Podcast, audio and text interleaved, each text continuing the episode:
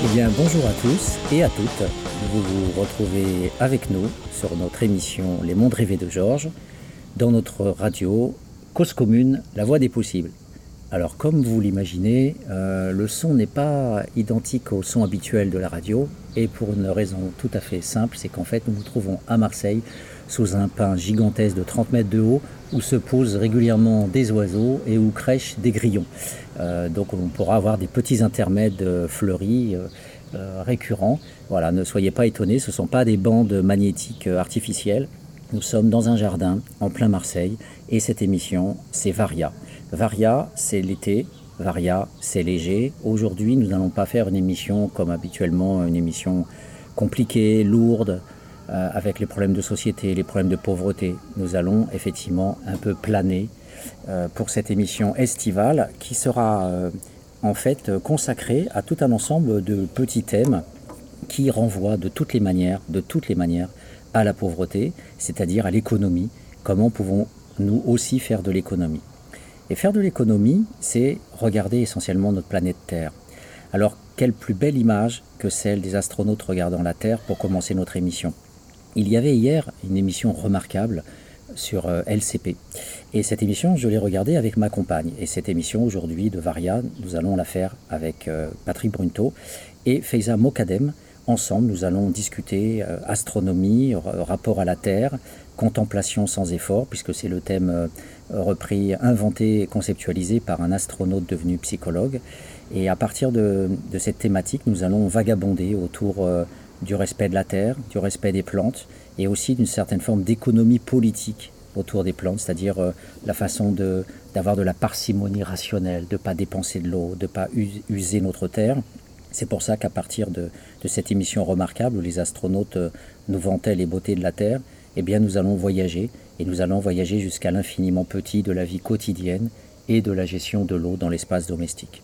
Voilà, alors pour commencer cette, euh, cette rubrique, nous allons partir de cette émission qui nous prête à, penser, à, réfléchir, parce que ces astronautes étaient tous remarquables, tous et toutes, j'oublie les femmes bien sûr qui sont parties euh, dans l'espace, on avait au moins trois femmes sur une dizaine d'astronautes et on voit que la parité euh, avance et je ne peux retenir cette expression effectivement qui permet d'inaugurer cette rubrique sur les astronautes, bien sûr les relations hommes-femmes bien sûr la parité. Et hum, ça me fait bien sûr penser à l'Arabie saoudite qui euh, interdit aux femmes de rentrer dans une voiture. Alors vous imaginez euh, l'accès aux femmes à une fusée. Déjà, c'est tout un programme. Voilà. Mais ces relations hommes-femmes, elles posaient d'autres, euh, d'autres questions. Et figurez-vous qu'il y a quelques années, quand j'étudiais le maintien de l'ordre, l'histoire, la socio-histoire du maintien de l'ordre, pourquoi y a-t-il du maintien de l'ordre dans les démocraties? Et vous avez bien vu qu'avec les Gilets jaunes, on a très régulièrement parlé du maintien de l'ordre, puisque c'est mis sur agenda désormais, tout le monde en parle, les journalistes, les hommes politiques, n'importe quel amateur parle du maintien de l'ordre, du fusil euh, euh, du LBD, du fusil lance-grenade, des grenades de désencerclement, etc. Eh bien, figurez-vous que à l'époque, il y avait une enquête lancée par la gendarmerie autour de peut-on demander aux femmes de faire du maintien de l'ordre et, hum, de citer Israël euh, qui euh, employait beaucoup de femmes dans l'armée israélienne. en fait, c'était une grosse erreur dans la mesure où les femmes en Israël ne font pas la guerre, elles font le service militaire, mais la plupart du temps, elles sont confinées à des rôles de logistique. Eh bien, la grande réflexion qu'il y avait en France autour de l'intervention des femmes, c'était pas autour de leur puissance physique. Certains hommes assez réacs euh, utilisaient ça, pour dire que les femmes feraient rigoler les manifestants. Mais en fait, les officiers avec qui je réfléchissais à ces thématiques à l'époque disaient essentiellement que c'était les, les, règles, les menstrues, euh, la menstruation, le fait qu'il y avait des problèmes d'hygiène, que la femme serait indisposée, qu'elle serait draguée aussi par les hommes. Eh bien, figurez-vous que dans, dans l'émission sur les astronautes, on a vu réapparaître exactement les mêmes thèmes. Et c'était pas, c'était pas les femmes qui en parlaient, c'était les hommes. Et ça aussi, c'était assez, euh, on va dire, symptomatique d'une position patriarcale. Euh, une femme serait bloquée pour aller dans l'espace parce qu'elle a des règles. Une femme serait bloquée pour aller dans l'espace par rapport à la, à la force physique? Pas du tout. Vous voyez bien que les femmes astronautes sont super fortes physiquement et elles peuvent assurer. Tout ça pour vous dire que euh, Le fait de faire caca ou pipi dans une fusée, ça a été réglé. On a des poches et les astronautes font dans leur petite poche. Et après, la petite poche est enlevée et elle est stockée quelque part dans la fusée ou elle est balancée dans l'intersidéral. Pourquoi on ne ferait pas de la, même chose avec les règles? Franchement, où est le problème? Donc on peut toujours euh, réfléchir à, des, à des solutions techniques. Si on est capable d'envoyer des fusées dans l'espace, on ne serait pas capable de gérer des serviettes hygiéniques usagées des femmes? Franchement, de qui se moque-t-on? Voilà. Donc je pense que le fait de poser la femme comme un problème, euh, en tout cas pour moi, euh, c'est euh, un faux problème. Alors je tiens à vous dire que si je parle aujourd'hui, ce n'est pas au titre de chercheur CNRS, uniquement au titre de citoyen. Notre varia, c'est l'été, c'est léger, c'est essentiellement une réflexion de citoyen et une réflexion de citoyenne, puisque Faiza nous parlera effectivement de, bientôt de la gestion de l'eau. Voilà. Alors on avance un petit peu sur cette histoire euh, d'astronaute. Qu'est-ce qui nous frappait Qu'est-ce qui nous frappait essentiellement dans cette euh, rubrique euh, autour du vécu expérientiel des astronautes? Eh bien, la première chose, c'était justement la déterritorialisation. C'était le fait qu'en fait tous ces astronautes nous vantaient la Terre, ils nous vantaient la beauté de la Terre, mais ils nous vantaient aussi les éléments de la Terre. Vous venez d'entendre le grillon qui vient de se réveiller. Eh bien voilà, l'astronaute disait, c'est le grillon qui me manque, c'est la terre qui me manque, c'est l'eau qui me manque, ce sont les bruits des animaux qui me manquent, c'est toute cette matérialité de notre terre qui été euh, euh, pratiquement mis en poésie. Et un premier thème qui, nous permet effectivement de, raisonner euh, sur, ce thème de la beauté. Avant de revenir au troisième thème qui me tient vraiment à cœur, sur euh, l'infini sidéral, euh, je voudrais revenir sur ces relations hommes-femmes. Parce qu'effectivement, euh, on peut imaginer qu'aujourd'hui, à l'heure de la technologie, on peut arrêter les règles des femmes et on peut effectivement donner une pilule qui pourrait régler, entre guillemets, ce, problème. Mais ce qu'évoquait surtout l'astronaute français, en parlant de la pudibonderie des, des Américains très protestants et des Russes anciennement communistes aussi très coincés, cet astronaute français nous disait que l'Europe était a priori moins crossée au niveau des relations hommes-femmes et qu'il y avait toute une sorte de tabou, de pesanteur autour de ces relations. Et ce qui posait problème avec la femme, c'est bien sûr la promiscuité. La promiscuité, c'est bien sûr la sexualité. Et les réflexions qui étaient faites pendant l'émission euh, de la part des psychologues euh, présents, c'était de dire que plusieurs solutions étaient envisageables. Soit on faisait partir des couples, soit on laissait euh, des gens, des hommes et des femmes se combiner au petit bonheur la chance pour faire éventuellement des couples. Mais ça veut dire qu'on s'ouvrait euh, potentiellement à la question euh, du conflit autour de la drague et autour du fait que potentiellement plusieurs hommes auraient pu convoiter la même femme ou plusieurs femmes convoitaient le même homme. Euh, souvenez-vous de l'émission à la télé où des hommes et des femmes sont enfermés sur une île, ils sont en couple, et euh, finalement, l'île de la tentation, on se rend compte que les choses peuvent être un peu plus compliquées, et que même mariés, même en couple, eh bien, il peut y avoir euh, des, des, envies ou des désirs latéraux qui peuvent s'exprimer. Donc la question qui est posée derrière ça, au-delà du côté, on va dire, un peu romantico-estival, ce qui est posé comme question, c'est le fait que il n'y a pas dans cette émission, il n'y a pas de sociologue, parce que le problème des interactions entre les hommes et les femmes, ou des interactions entre les hommes qui vont être enfermés euh, pendant plusieurs mois, je vous le rappelle, en fait, cette émission sur les astronautes, c'était pour nous parler de la Terre, mais c'était aussi pour nous parler d'un voyage futur vers Mars. Donc des gens qui vont être confinés pendant trois ans ensemble, sans pouvoir euh, sortir, euh, prendre l'air, je pourrais dire. Et, donc la question de cette promiscuité enfermée euh, soulevait aussi euh, la question de, des espaces où les gens pouvaient se retrouver euh, sans la présence de l'autre. Il y a l'épisode flagrant où il y a l'astronaute américaine qui rentre et qui demande à ressortir immédiatement parce qu'elle a été embrassée par C'était une Canadienne. C'était une Canadienne. Canadienne ou américaine, peu importe. Ouais. Et donc la Canadienne, qu'est-ce qui lui est arrivé? La Canadienne, elle est prise d'assaut par les hommes, elle est, elle est là pour, pour assumer sa, sa, ce à quoi on lui a demandé de, participer, c'est-à-dire euh, entrer, euh, entrer dans, la base, euh, faire son taf, et elle est prise d'assaut donc par toute l'équipe masculine. En tout cas, au moins un. la, harcèle et l'embrasse de force. Voilà, elle demande, elle demande à sortir, à être évacuée immédiatement. Donc vous imaginez donc voilà au, prix de la minute dans l'espace mmh, mmh. Tout, tout, tout, le processus qui a dû être mis en avant pour, pour, pour, pour la faire sortir. La, question, relève moins de la socio que de la psycho, c'est-à-dire la gestion des instincts, la gestion euh, primaire euh, des, pulsions sexuelles des hommes. Euh, et ça, effectivement, la psychologie est absolument incontournable pour voir comment, dans un espace dit civilisé, a priori, ces gens sont civilisés, c'est des matheux, c'est des gens qui ont fait des études, c'est pas des guerriers, c'est pas des barbares, voilà. Donc a priori, on a quand même des gens qui sont censés contrôler leurs pulsions, d'autant plus qu'ils ont déjà eu des exercices où ils étaient enfermés dans des capsules pendant des années, donc c'est 50 formations. Donc pendant ces 5 années, ils ont été expertisés, évalués. Donc a priori, leur cerveau a quand même été euh, euh, formaté, et, évalué de tous les côtés. Et malgré tout, il y a des passages à là qui peuvent exister. Donc ça, indubitablement, c'est un problème. Euh, c'est un problème de psychologie, de gestion psychologie de ces frustrations. Mais il y a aussi un problème du fait que la sociologie pourrait aider et elle n'est jamais convoquée. C'est-à-dire que ce soit en Antarctique, où on a des gens qui pendant six mois sont enfermés au pôle sud, euh, des scientifiques, euh, notamment la Terra Deli pour la partie française, et il n'y a jamais eu de, de, mission scientifique pour étudier ces interactions en milieu fermé. Voilà. Et, c'est pareil pour Mars. Il faudrait absolument quelqu'un qui, euh, préalablement, dans, sur Terre, euh, étudie à l'intérieur de ces univers-là les dynamiques de frustration quand on voit plus la Terre, quand on voit plus l'eau, quand on voit plus sa famille, quand on voit plus ses amis, et qu'on est toujours avec les mêmes têtes en face de soi, c'est-à-dire des têtes qu'on n'a pas choisies. Bah, c'est d'ailleurs l'astronaute américain qui, au sortir de, de sa mission, a décidé de reprendre un cursus en psychologie et qui a euh, donc euh, amené euh, sa propre expérience et combiné à, son expertise psychologique. En fait, ce, qui a, été important avec cet Américain, c'est qu'il a, il a pu montrer qu'effectivement, les relations humaines, les relations interpersonnelles, les interactions dans un espace de dynamique de groupe n'étaient que très très peu étudiées et qu'en fait, tous les récits des, des astronautes nous montraient qu'en fait, ils ont toute une vie intérieure et toute une vie extérieure qui était passée sous silence. Donc ils ont des angoisses, euh, donc ce qui est traité par la psychologie, ils ont des attentes, ils ont, des rêves, euh, voilà, et, il y a des conflits. Et notamment ce que la sociologie est capable d'étudier, mais aussi avec la psychologie, c'est un des domaines communs euh, dans la dynamique des groupes, où on est plutôt en psychosociologie, c'est bien sûr essentiellement les phénomènes de leadership.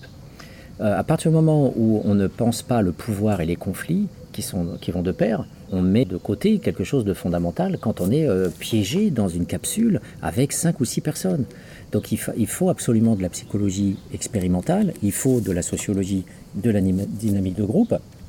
Et euh, il y a eu un épisode euh, dans la fusée où il y a eu du feu, et euh, effectivement, euh, non seulement les, les, trois cosmonautes en question devaient assurer euh, techniquement, mais ils devaient pouvoir aussi compter les uns sur, sur les autres.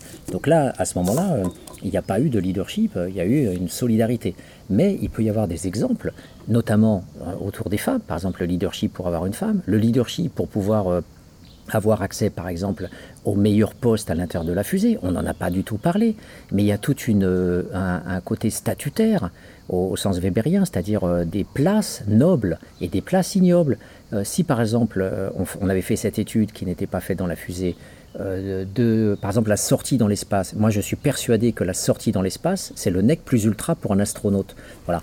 De la même façon que la sociologie des pompiers a montré que le côté statutaire le plus valorisant chez les pompiers, c'est l'incendie. Et il y a un bouquin qui est sorti par un confrère il n'y a pas tellement longtemps, qui s'appelle Pudal, qui a montré qu'aujourd'hui les pompiers sont essentiellement convoqués sur la scène des SDF ou des petits drames de la vie quotidienne dans les couples. Et les pompiers, en fait, détestent ça. Alors, ils le font, ils le font, mais ils détestent ça. Pour eux, le côté professionnel, statutaire des pompiers, c'est l'incendie. Voilà, c'est là. Donc, dans l'espace, euh, il, fallait recenser euh, donc euh, les, choses que l'on aime faire et les choses que l'on n'aime pas faire. les routines, par exemple, aller toujours vérifier que la machine fonctionne bien au troisième sous-sol. Bon, ça c'est pas valorisant. donc à partir de ce moment-là, il y a du leadership. C'est-à-dire les gens vont vouloir s'accaparer les meilleures places ou les choses les plus intéressantes à faire. Donc c'est là la sociologie, comme dans une entreprise, comme dans un sport, la place sur un terrain de football, etc. C'est la sociologie qui donne à voir ces phénomènes-là. Autre chose où peut être très particulièrement euh, probante la science sociale, c'est l'étude des processus. Quand vous partez plusieurs semaines ou plusieurs mois dans, dans l'univers ou en tout cas dans un voyage quelconque, vous avez une dynamique qui s'inscrit dans le temps. Et dans cette historicité, eh bien, il se passe des choses avec des changements de position, des évolutions de personnalité. Des changements sociaux, c'est-à-dire que par exemple vous devenez euh, euh, plus compétent sur tel domaine et moins compétent sur l'autre, ou vous vous révélez être euh, particulièrement courageux sur un événement où a priori vous n'imaginiez pas que vous étiez capable de le faire.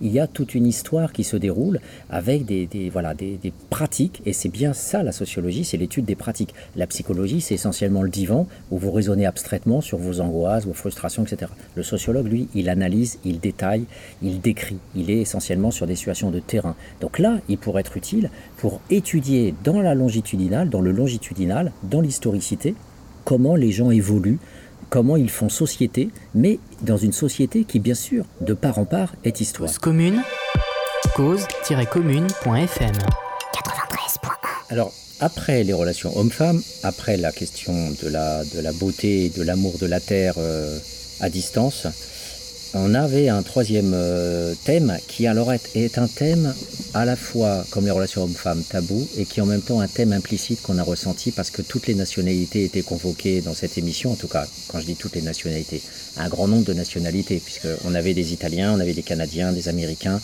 des Français et, sans doute beaucoup d'autres, et un Japonais et sans doute bien d'autres encore euh, personnes, euh, les Russes bien sûr. Et, et, sans doute que dans cette euh, comment, comment s'appelle-t-elle euh, cette station orbitale internationale? C'est quand même quelque chose d'assez hallucinant. S'il y a une promesse quand même de l'humanité pour sortir un peu de ces guerres impérialistes et capitalistes, regardez, cette station, vous avez des gens de toute nationalité qui auparavant se faisaient la guerre en permanence, froide ou chaude, et qui aujourd'hui montent régulièrement dans cette maison qui se trouve à, à quelques dizaines de kilomètres au-dessus de notre terre et qui y vivent, qui partagent, qui partagent leurs ressentis. Un russe communique avec un, américain et, quoi de plus beau que ce, ces russes et ces américains qui vont euh, ensemble, dans la fraternité et dans la compétence, éteindre un feu qui, s'est euh, déclaré dans la station.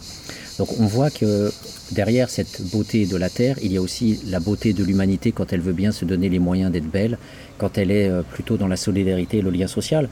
Donc ça, ça nous fait un petit peu rêver, nous qui parlons toujours de pauvreté, d'inégalité sociale et de méchanceté et d'horreur des hommes les uns contre les autres.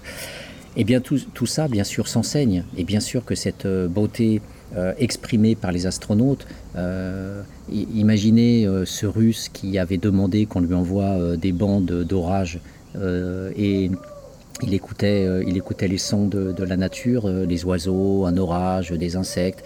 Et l'Américain est, passé à un moment donné euh, dans sa chambre et lui a dit Mais qu'est-ce que tu écoutes? Et l'autre lui a dit bah, J'ai demandé à ce qu'on m'envoie des bandes sonores, des bruits de la nature. Et l'Américain s'est jeté sur lui en disant Est-ce que je pourrais te l'emprunter? Et du coup, après, le Russe rigolait parce que toute la partie de l'astronef qui était gérée par les Américains donc euh, écoutait des orages euh, ou euh, les bruits de, la nature. Donc on a cette dimension anthropologique qui renvoie à toute l'espèce humaine, comme dirait Robert Antelme, l'espèce humaine, et, et c'est bien cette espèce humaine qui peut être enseignée euh, dans les écoles. Voilà cette richesse. Je ne cesse de de parler des inégalités sociales et bien sûr l'école est un, est un outil de réduction des inégalités mais c'est aussi une machine d'absurdité l'école qui passe son temps à nous enseigner des savoirs juxtaposés qui ne sont pas reliés les uns aux autres et qui n'ont ni queue ni tête, le français, puis l'histoire géo, puis les maths, puis la biologie, et puis, et puis, et puis, eh bien, euh, on n'a rien sur euh, la vie de la société, on n'a rien sur l'éducation civique, on n'a rien sur l'hygiène, on n'a rien sur l'écologie, on n'a rien sur l'amour de la terre. Donc tous ces cours-là de vie sociale, de, compétences euh, à être un être humain dans la société pour ne pas jeter ses cigarettes par la fenêtre de la voiture pour euh, ne pas jeter ses déchets euh, à même le sol dans des décharges euh, sauvages, eh bien ces astronautes qui avaient les mots, les mots de philosophes, ils avaient les mots d'experts de, de, l'éthique, ils avaient les mots des tripes, ils avaient les mots des tripes pour tout simplement nous faire aimer la terre, nous faire aimer cette, ce ruisseau qui coule à côté d'une montagne, nous qui sommes dans la banalité de, de ces visions, eh bien eux arrivaient dans l'abstraction d'une Terre perdue dans l'espace, ils arrivaient à nous communiquer cette expérience fondamentale de cette osmose entre euh, toutes les espèces, notamment l'espèce humaine et, la nature. Et ça, euh, c'est un sens commun qui devrait être partagé. Ça, c'est absolument euh, fondamental. Mais, mais vient en contradiction avec, avec ce thème-là de l'osmose, euh, du sens commun, c'est-à-dire être pris dans l'évidence de cette euh, complémentarité de, l'être humain avec les animaux, avec les végétaux, avec la terre, avec l'eau, avec l'air, cette petite bande d'air de 7 km avec l'ozone qui nous protège des radiations, puisque cette émission euh, nous montrait bien que les cosmonautes qui vont dans l'espace sont exposés à des radiations. On ne le savait pas, des radiations atomiques, comme, des, comme s'ils vivaient dans une centrale nucléaire. En fait, ils se prennent les particules du Soleil et euh, tous peuvent développer un cancer. Euh, entre une chance sur deux, une malchance sur deux et une malchance sur dix. Donc c'est un risque énorme. Et, donc on le découvrait dans cette émission qu'effectivement sortir de la petite planète protégée, ce n'est pas sans risque, des risques hyper importants, euh, euh, puisqu'il y a ce risque de mort. Et ce risque de mort euh, ouvre justement sur ce troisième thème, sur l'infini sidéral. Parce qu'en fait, quand on sort du sens commun, dans lequel on est pris sous l'ozone, et l'évidence des arbres, l'œil qui est finalement bloqué par la vision de la mer, même si c'est l'horizon, on a le blocage des yeux sur euh, une forêt, euh, sur euh, un ensemble de branches avec des feuilles. Mais quand on est dans l'espace, on voit la petite Terre et autour, il n'y a que le néant. C'est ce que l'on croit en tous les cas. C'est ce que l'on croit dans une philosophie rationaliste. Mais aujourd'hui, le monde est partagé entre les scientifiques qui ne croient pas en Dieu et les scientifiques qui croient en Dieu, ou les gens qui ne croient en Dieu et les gens qui ne croient pas en Dieu.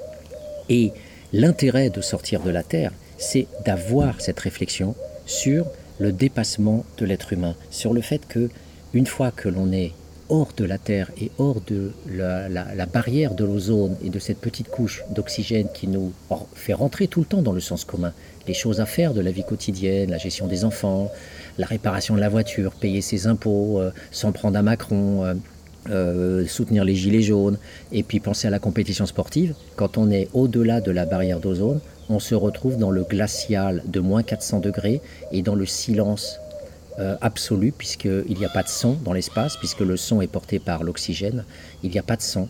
Et, et, donc, du fait, on se retrouve dans cette perspective de l'être et du néant, comme disait Sartre.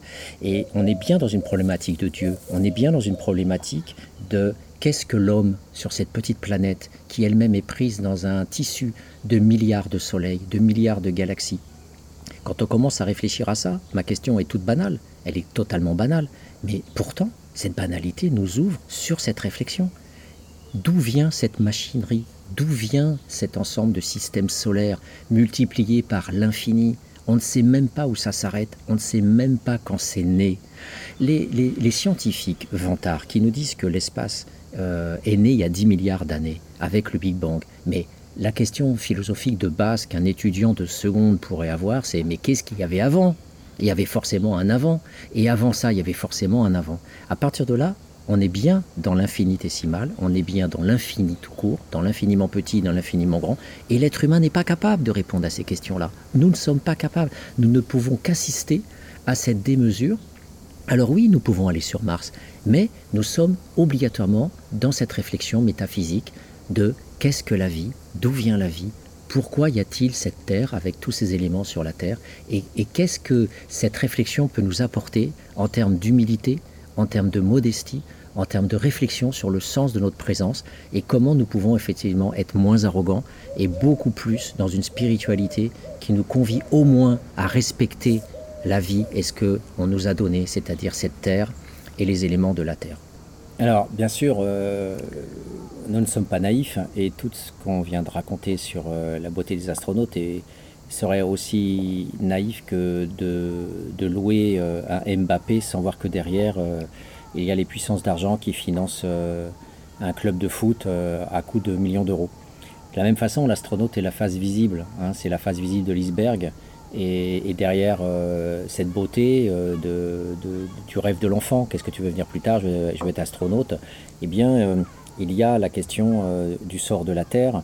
Euh, qu'est-ce que ça veut dire finalement? Qu'est-ce que ça veut dire finalement euh, la conquête spatiale? Quelle est la légitimité de cette conquête spatiale? Est-ce que le sort de la Terre ne se fait pas actuellement sur la Terre? Quel est le sens en fait de dépenses de milliards d'euros pour aller à l'extérieur alors qu'on n'a pas résolu un millième des problèmes sur Terre et oui, chers auditeurs, nous nous retrouvons à nouveau dans l'éternel problème de la pauvreté, dans l'éternel problème des inégalités. Et cette conquête spatiale, bien sûr, plus que jamais, nous pose la question de l'inégalité, de la distribution des richesses. Pourquoi Amazon prend-elle le parti de dépenser son fric pour la conquête spatiale? Euh, Peut-être a-t-il le rêve de débarquer lui-même sur Mars? Ah, les grillons, euh, justement, ne semblent ne pas être d'accord avec euh, Amazon, c'est très bien. Et, donc, effectivement, il y a une prétention politique. bien sûr, les grandes puissances, la Chine, les États-Unis, la Russie, l'Europe se bagarrent euh, autour de la conquête spatiale. Euh, il y a bien une question effectivement euh, purement économique et politique derrière la question de la conquête spatiale. Et effectivement, l'astronaute qui est réduit au rôle d'aventurier, euh, les missions finalement étaient concentrées sur leur vécu.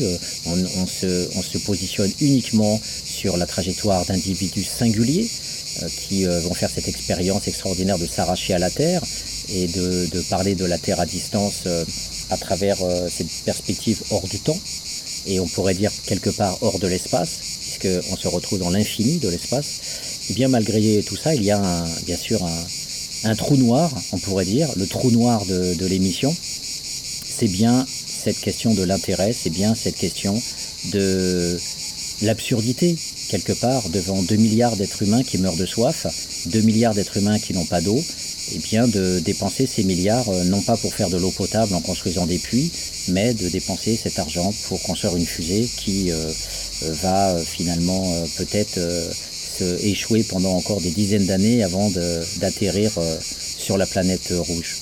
Cause commune, cause-commune.fm 93.1 Donc la question de la conquête spatiale nous fournit un thème parfait, celui effectivement de la dépense de l'argent pour des causes euh, qui soient celles de la réduction de la pauvreté, pour retomber sur nos pieds, bien sûr. Après ce passage dans l'espace, il faut bien retomber sur nos pieds. Et, hum, pour aborder ce thème qui nous est euh, cher de l'économie politique de la pauvreté, et donc aussi qu'est-ce que nous-mêmes pouvons nous faire pour économiser, pour éviter de, de, dépenser sans compter, pour éviter de gâcher, de, de détruire, d'abîmer la planète, on parlera effectivement de la gestion de l'eau le problème aujourd'hui, c'est que, que notre système donne peu d'importance, trop peu d'importance à l'indispensable. Nourriture, c'est indispensable. L'eau potable, c'est indispensable. Les soins, c'est indispensable. Un abri, c'est indispensable. Mais ça, on n'a pas résolu sur cette planète. Par contre, on a donné une valeur illimitée au superflu. Ce qui fait que le superflu est sans limite, l'indispensable est, est, limité, et à un certain moment, évidemment, on a, une espèce de colère contre l'aberration du politique, l'égoïsme du politique, l'avidité et la cupidité des gens qui ne pensent qu'argent, qu'accumulation, etc. Une espèce de, colère. Moi, je n'ai pas envie de souscrire à ça. Alors, c'est peut-être tout petit, mais, mais ma dignité, mon libre arbitre, ma conscience me dit ce qu'il faut faire de façon à ce que je sois strictement dans ma cohérence. Et ma cohérence n'est pas négociable. Nous installons ici parce que c'est beau. Et que la beauté, je, veux être, vivre dans un lieu qui est beau. Et c'est moi, c'est ça la richesse. C'est pas d'avoir un, compte en banque, euh, c'est ça la richesse. Et, souvent avec Michel, ma, compagne, on se dit mais nous sommes des rois. Nous, nous, levons dans le silence, il y a le beau paysage, il y a de l'air pur, j'espère. Enfin, l'air, je ne peux pas garantir qu'il est pur, mais enfin, je pense qu'il l'est, etc. Et bien, cette beauté extraordinaire, j'ai jamais voulu y renoncer. Jamais. On a voulu renoncer à la beauté. Et combien de gens maintenant renoncent à cette beauté? Et ils sont enfermés toute l'année. Alors on les voit arriver, déferler, moi, je, ne les critique pas, je ne leur donne pas de leçons de morale, je les estime en tant qu'être humain. simplement, quelquefois, je, suis triste de voir ce qu'on a fait de l'être humain. Un besogneux qui est enfermé toute l'année et qui, euh, et, qui de temps en temps bah, va, glisser sur la neige ou va se bronzer euh, sur la plage euh, pour compenser l'aliénation qu'il subit toute l'année. C'est-à-dire, c'est des gens qui passent leur temps à travailler et les peu de, temps libre qu'ils ont, ils l'utilisent à consommer. Ben, ils consomment, c'est-à-dire qu'ils essayent de rattraper un peu les, les, frustrations et les déficits. ils viennent en vacances, donc ils essayent de, compenser ce qu'ils n'ont pas, ce qu'ils devraient avoir toute leur, dans la vie, ils l'ont que pendant un mois. Voilà. Et, ce mois-là, bah, il faut compenser tout, le, tout, tout ce qu'on n'a pas eu euh, durant toute l'année. Et ça, c'est une logique qui n'est pas très juste, d'après vous? Bah, C'est carrément de l'esclavage. Il ne faut pas raconter qu'on est, on est libre. On est libre de quoi? Les, gens. Euh, d'ailleurs, j'ai essayé de donner euh, un peu, parce que j'essaye de trouver toujours des, des éléments un petit peu qui illustrent bien à travers autant que je peux. Voilà. Le monde moderne dit va libérer l'être humain. Mais l'être humain est-il libéré? Puisque de la maternelle à l'université on est enfermé. Les jeunes appellent ça le bahut d'ailleurs chez nous. Ensuite, tout le monde travaille dans des boîtes, des grandes, des petites boîtes. Même pour s'amuser, on va en boîte. On y va comment? Dans sa caisse. Et ensuite, on a la boîte à vieux en attendant la dernière boîte. Si ça, c'est un programme libérateur, alors c'est que j'ai pas compris ce que voulait dire la liberté. Voyez? Et c'est vraiment l'incarcération et l'enfermement de l'être humain à vie. Donc vous passez un contrat à vie, on vous donne un salaire et vous donnez votre existence. Et qu'est-ce que vous constatez? Est-ce que déjà l'existence que vous avez donnée contribue à la justice dans le monde? Alors là, c'est une compensation magnifique. D'accord, j'ai un peu aliéné ma vie, mais ça produit de la justice.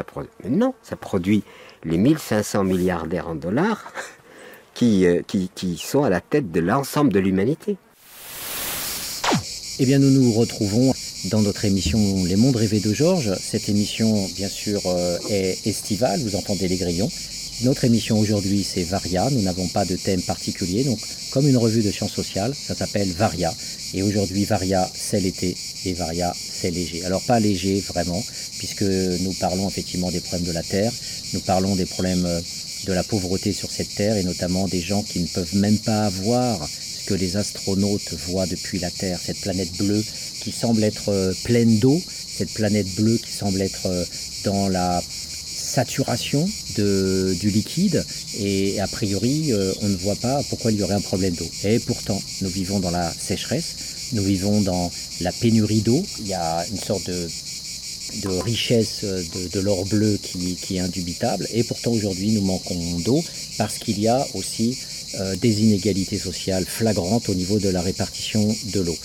Dans nos sociétés, nous dépensons euh, de manière drastique, nous dépensons de manière irrationnelle cette eau.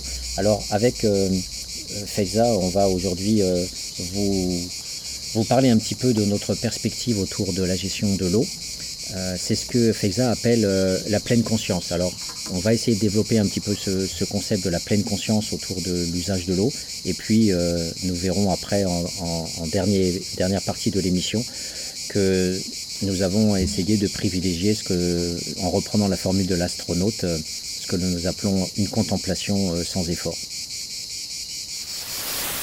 Disons, la révolution intérieure est magnifique dans le sens où où elle m'éclaire à moi-même aussi, parce que je suis dans la confusion, tout le monde est dans la confusion. Et le fait de dire euh, il y a des problèmes extérieurs, mais ces problèmes extérieurs, ils sont, ils sont en moi déjà, en nous décryptant, en nous connaissant nous-mêmes, eh bien on, se clarifie à soi-même et on évolue. Sinon, on reste bloqué dans des idéologies qui, euh, qui nous disent voilà la vérité. Nous sommes euh, dominés avant tout par ce qui nous a précédés, la culture dans laquelle nous sommes, et aujourd'hui euh, retrouver sa propre identité. Retrouver sa propre identité passe parfois par le rejet, ou du moins la remise en question de ce qui nous a déterminés jusque-là.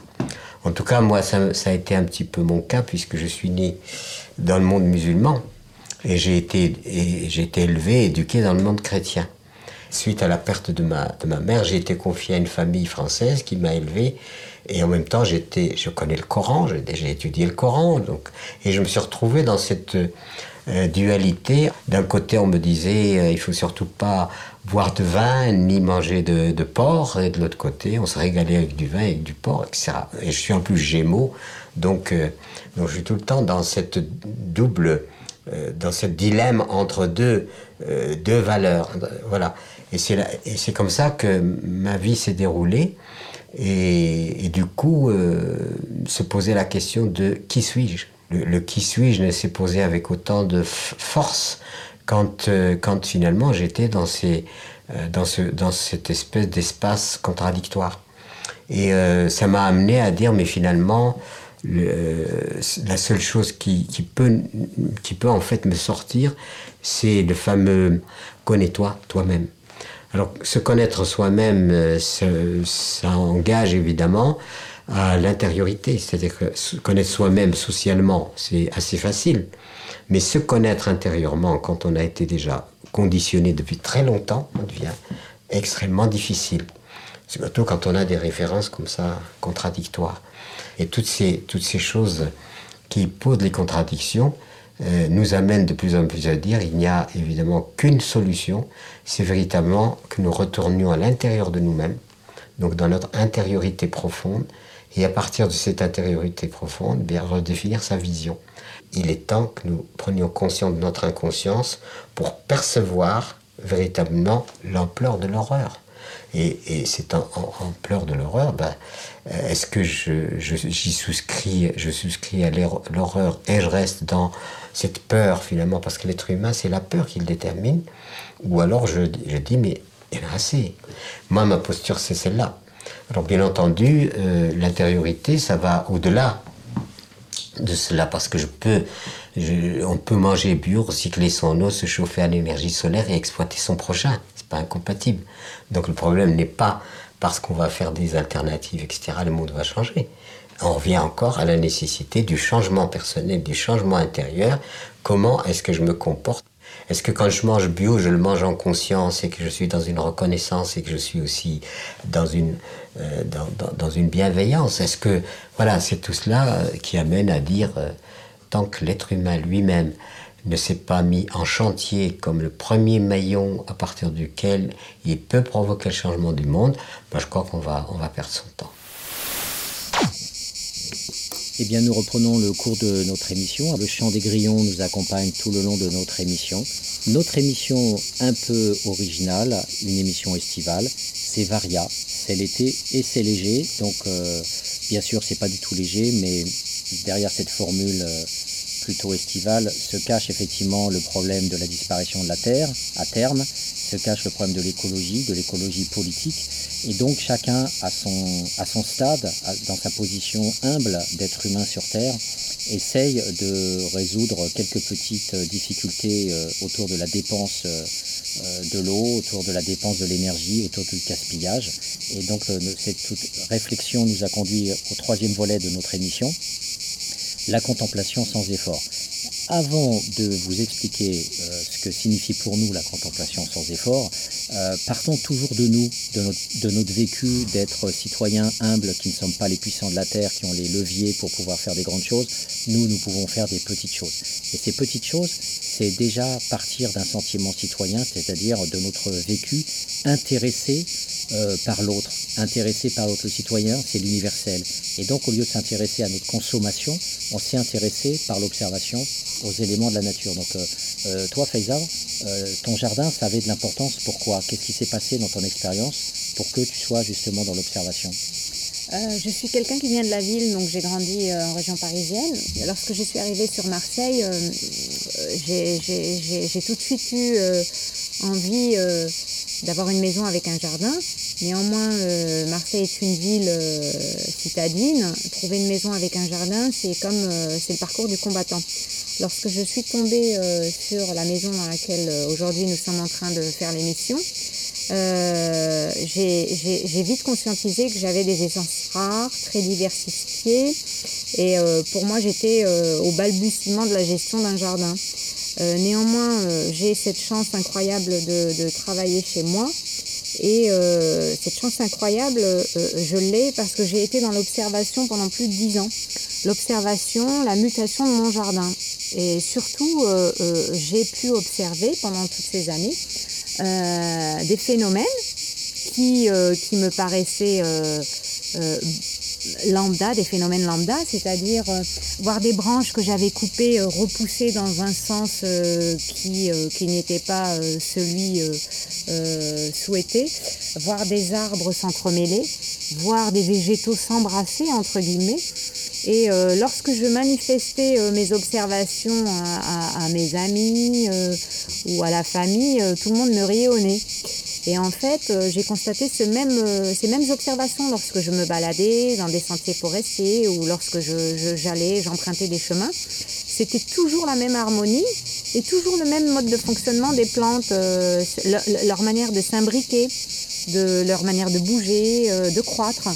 et c'est là, au détour de l'émission sur France 2, l'émission phare, qui mettait en avant un garde forestier allemand, euh, qui a euh, donc mis en avant euh, l'intelligence ou encore la vie cognitive des arbres, que là j'ai conscientisé que moi-même en amont pendant dix ans bah, j'avais été dans cette dans cette réalité, c'est-à-dire être dans cette approche où les arbres ont une intelligence et communiquent entre eux. Je me suis même rendu compte qu'en fait, mes arbres, lorsque un arbre venait à, mourir, euh, tout de suite, l'arbre qui était à quelques mètres de lui, voire 10, euh, 20 ou 30 mètres, se mettait à mourir. Et ce constat était flagrant.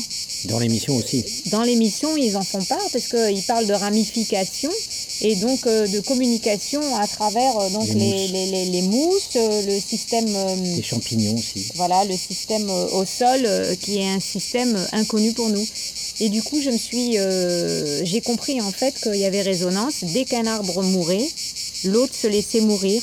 C'était comme pour euh, dire, euh, voilà, mon congénère est mort et, en fait, il communique il s'envoie des ondes positives et, comme des ondes nourricières. Et dans l'émission du forestier, cette émission révolutionnaire, absolument hallucinante, qui nous donne à penser le fait que, euh, de la même façon que dans les abysses, on n'a même pas défloré 1% de la connaissance scientifique euh, des, fonds sous-marins, on, ne connaît même pas ce qu'on a devant les yeux, nos arbres, nos arbres que l'on aime tant, on ne connaît rien d'eux. Et là, on découvrait à travers cette émission d'un amateur, depuis repris par moult biologistes, que tout simplement, il y avait des arbres mères qui avaient des rejetons et que la maman s'occupait de ces rejetons. Donc on a une sorte de, euh, de réseau de filiation aussi entre les plantes. Donc il y a toute une historicité, tout un, toute une vie. Un écosystème un écosystème avec de la vie, avec de l'intelligence et de l'amour. Donc euh, ça paraît complètement délirant, mais tout ce que euh, tout ce qu'on on, a maintenant des preuves qu'il y a que tout ça passe par des réseaux d'ondes, des réseaux de plantes et de végétaux avec des, des ondes électriques. Et c'est même plus que ça il y a une émission dans Silence ça pousse. Voilà. Une, émission sur Silence ça pousse où euh, euh, un ingénieur a, pu démontrer euh, que les, plantes émettaient des ondes sonores. donc il a fait l'expérience tout simplement avec un, un, instrument de musique qui reprenait les ondes de la plante. Et donc le l'ingénieur avait montré euh, que la plante émettait des, sons, émettait des ondes, et que lorsque par exemple on, coupait une partie de la plante ou qu'on la stimulait de manière assez vive, tout de suite euh, donc euh, les ondes étaient stoppées des ondes qui sont en symphonie, hein, parce que le type une en mélodie, question, une sorte de mélodie. Les plantes jouaient des mélodies quand même. Voilà, donc c'était quand la même transcription par l'ingénieur, ça faisait une mélodie. Voilà, donc euh, ce, petit reportage est parti, euh, pour moi, euh, n'a pas eu l'écho qu'il fallait. Oui, il faudrait que ce, reportage y soit à l'heure de grande écoute, dans le journal du 20h par exemple, pour faire prendre conscience, conscientiser que que la plante est, une matière vivante et qu'on euh, on peut parler même d'intelligence. Mhm. Alors, le, fait dans notre émission Les Mondes rêvés de Georges, où on parle gravement de la pauvreté, des inégalités sociales, des dominations de toutes sortes, euh, on l'oublie pas. On l'oublie pas qu'en parlant du jardin, euh, il y a une, une, vision politique qui peut exister derrière. Giscard d'Estaing, dans les années 70, disait à ses proches que euh, son rêve politique, c'était de, et, c'est d'ailleurs euh, ce qui a été fait, c'était de sortir le maximum ouvriers euh, français du HLM pour le mettre dans une petite maison en accession à la propriété. Et il disait, quand le français, le prolétaire sera dans sa petite maison, eh bien, il s'occupera de son jardin le dimanche. Et donc, il n'y aura pas de révolution, il n'y aura plus de guerre des classes. Et on sera effectivement dans une pacification totale de la société. Donc, n'oublions pas que ça a été réalisé. Il y a eu beaucoup de livres qui sont sortis sur toute cette politique.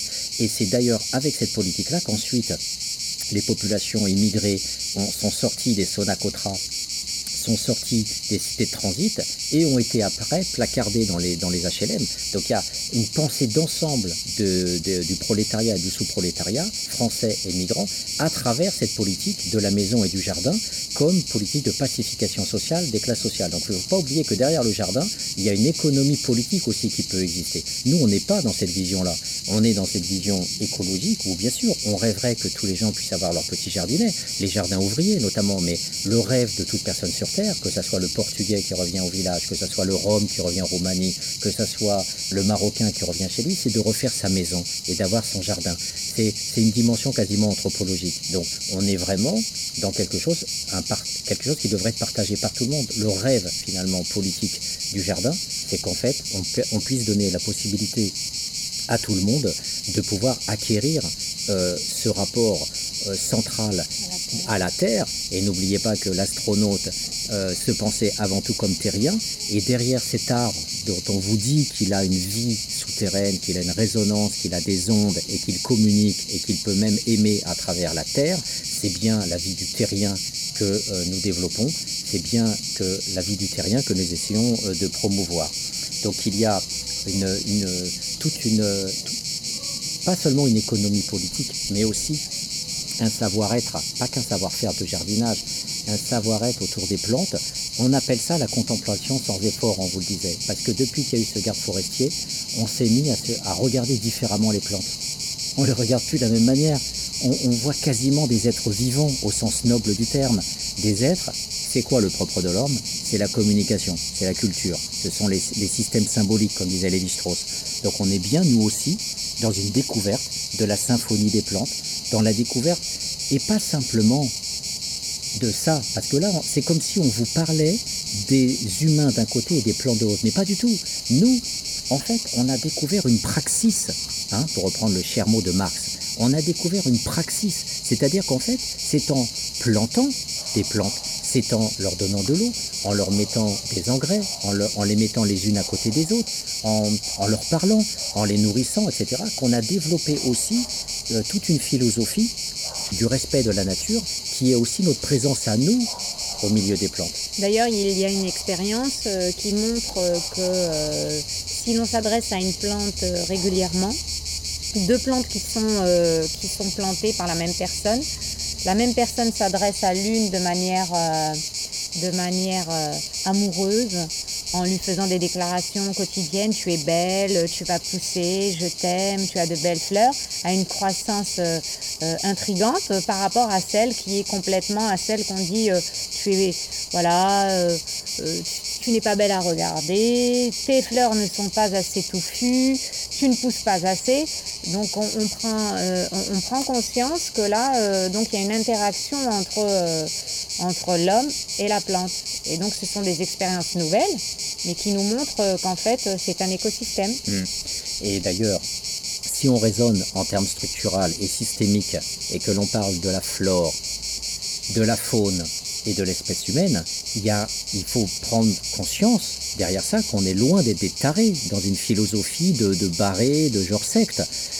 Les, expériences sociales qui ont cours depuis des dizaines d'années autour des jeunes qui sont dits désocialisés, en fait, la plupart du temps, les éducateurs qui écouteraient cette émission savent bien que les jeunes, très souvent, les jeunes sous-prolétaires, les jeunes des cités, les jeunes abandonnés, les jeunes qui sortent des foyers d'as, ces jeunes-là, on les remet dans la vie quand on, les met au milieu d'un animal, quand on leur demande de s'occuper d'un animal. L'expérience a été faite dans énormément de fermes, que ce soit à travers le chien, le cheval, le mouton, n'importe quel animal. Et d'ailleurs, je rends hommage à, ce fermier, à cet ami de Christophe Blanchard, je loue sa mémoire parce qu'il s'occupait des, jeunes qui étaient refusés dans tous les foyers. Et lui, c'était un simple paysan. Et il a accueilli des dizaines de jeunes qui s'occupaient chacun d'un animal du jour du matin jusqu'au soir. il leur demandait rien de particulier, juste de leur donner la possibilité de recréer de l'amour. Et ils recréent de l'amour et du lien social à travers leur animal. Voilà. Eh bien, essayons de ne pas être arrogants prenons le message des astronautes quand ils sont à la limite de la mort, parce qu'ils sont déterritorialisés, ils sont dans l'espace et à tout moment ils peuvent disparaître, ils disent j'ai besoin de la terre, j'ai besoin de la terre. Eh bien, j'ai besoin de l'animal, j'ai besoin du végétal. Et ces jeunes-là, effectivement, y compris dans notre émission sur le social, on voit que ça marche et qu'on a besoin euh, d'avoir euh, cette proximité. Alors, faisons comme Mendes France. Mendes France disait un enfant, un verre de lait, eh bien disons un enfant, une plante.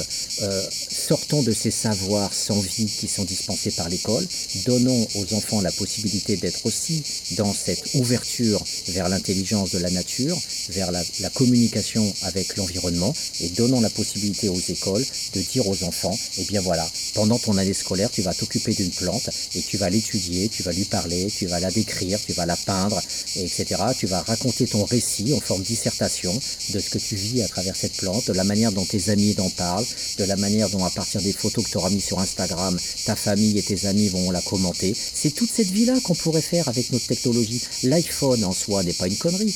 Le, Instagram en soi n'est pas une bêtise. C'est la manière dont on l'utilise qui est une bêtise. Donc refaisons de l'astronaute avec la Terre à travers notre technologie et rendons nos enfants intelligents.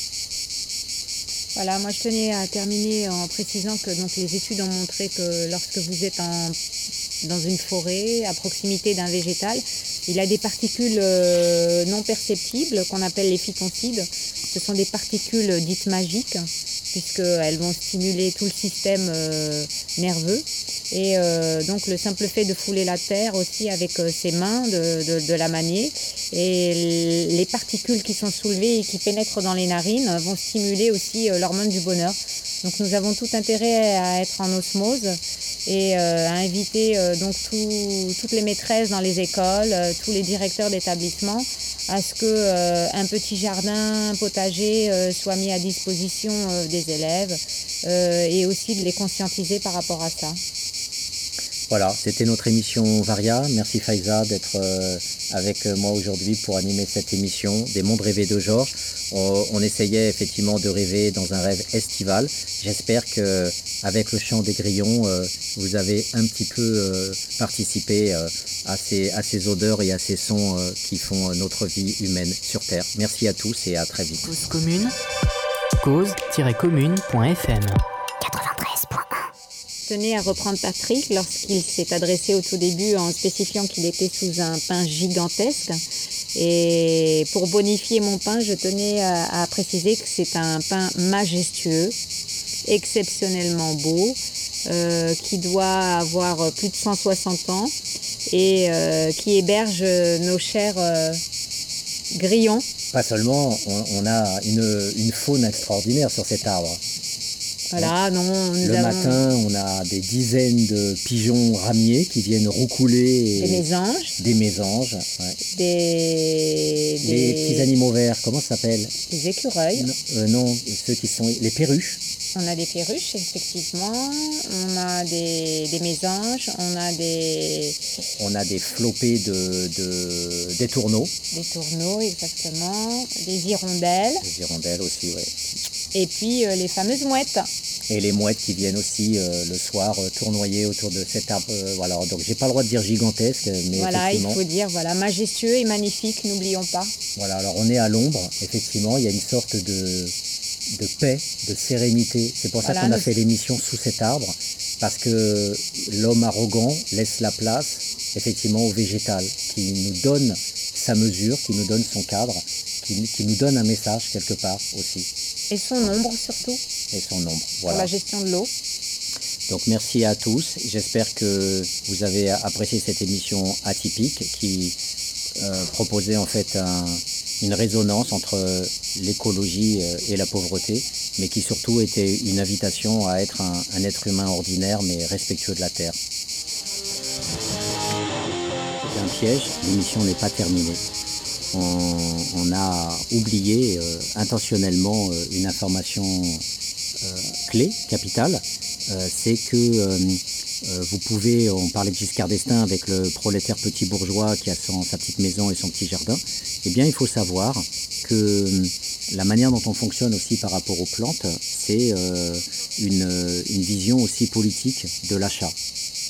Voilà, donc en fait, euh, avoir un jardin, c'est bien sûr euh, attribué à une minorité de personnes qui ont les moyens de se l'acheter, qui ont les moyens de le gérer, de l'arroser. Mais je tenais à préciser qu'il euh, y a toujours un souci d'économie, c'est-à-dire faire du beau, mais que ce soit le moins cher possible. Donc je fais la chasse aux pépinières, la chasse au moins cher, et j'arrive en règle générale à diviser le coût d'une plante par 4 ou 5. Donc euh, voilà, lorsqu'un laurier rose est vendu 20 euros dans le commerce, je peux le trouver à 4 euros en ayant euh, voilà, trouvé la pépinière idéale. Alors, euh, pour moi aussi, l'intérêt comparatif, l'intérêt comparé de l'achat d'une plante, quand on peut acheter par exemple chez une dame à Marseille euh, on peut acheter un laurier qui a déjà une bonne taille, hein, entre 60 et 70 cm de haut. On achète un laurier entre 4 et 5 euros. Eh bien, sachez que quand un gosse aliéné va chez McDonald's pour aller euh, bouffer son Big Mac à 10 euros, on a les moyens, nous, de s'acheter deux beaux lauriers. Et donc, euh, il faut faire ce genre de comparaison aussi. Et c'est valable pour des gens qui voudraient fleurir leur, leur leur balcon. Voilà, il n'y a pas forcément nécessité d'avoir un, jardin, mais toute personne qui veut fleurir son, appartement et son espace de vie peut le faire simplement en économisant un repas pourri euh, dans un, géant mondial de la malbouffe et des producteurs de cancer. Donc cette fois-ci, c'est bien fini et je vous dis à la semaine prochaine.